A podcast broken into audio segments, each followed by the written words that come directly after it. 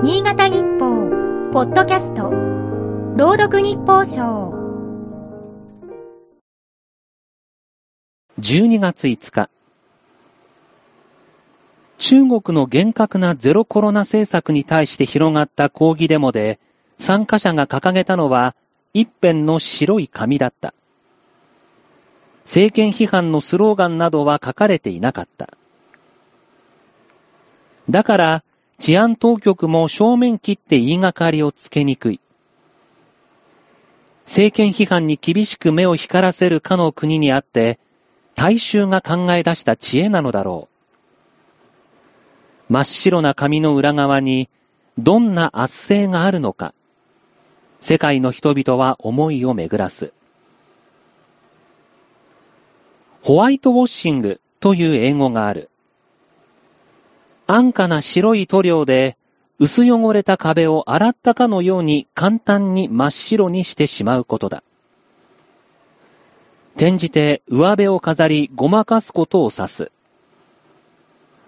犯罪や不正情報を覆い隠す検閲の意味もある。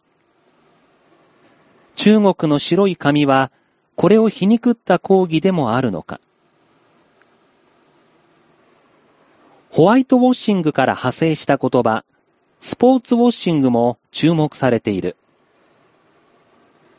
フェアプレーや友愛など、スポーツの爽やかなイメージを借り、大会開催国などが自国の政治弾圧や隠蔽体質などの悪いイメージを覆い隠すという意味だ。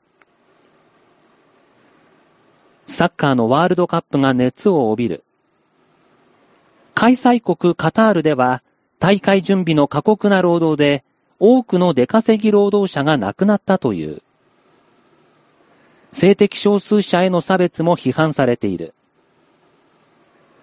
差別反対を訴えようとした選手らに対し、国際サッカー連盟は処分対象になると通達した。開催国から圧力があったとも指摘される。東京オリンピック・パラリンピックをめぐっては、汚職に続いて談合事件の捜査が続く。染みついた汚点は、少々の選択ではとても白くなりそうにない。今日の日報賞は FM 長岡佐野守が朗読しました。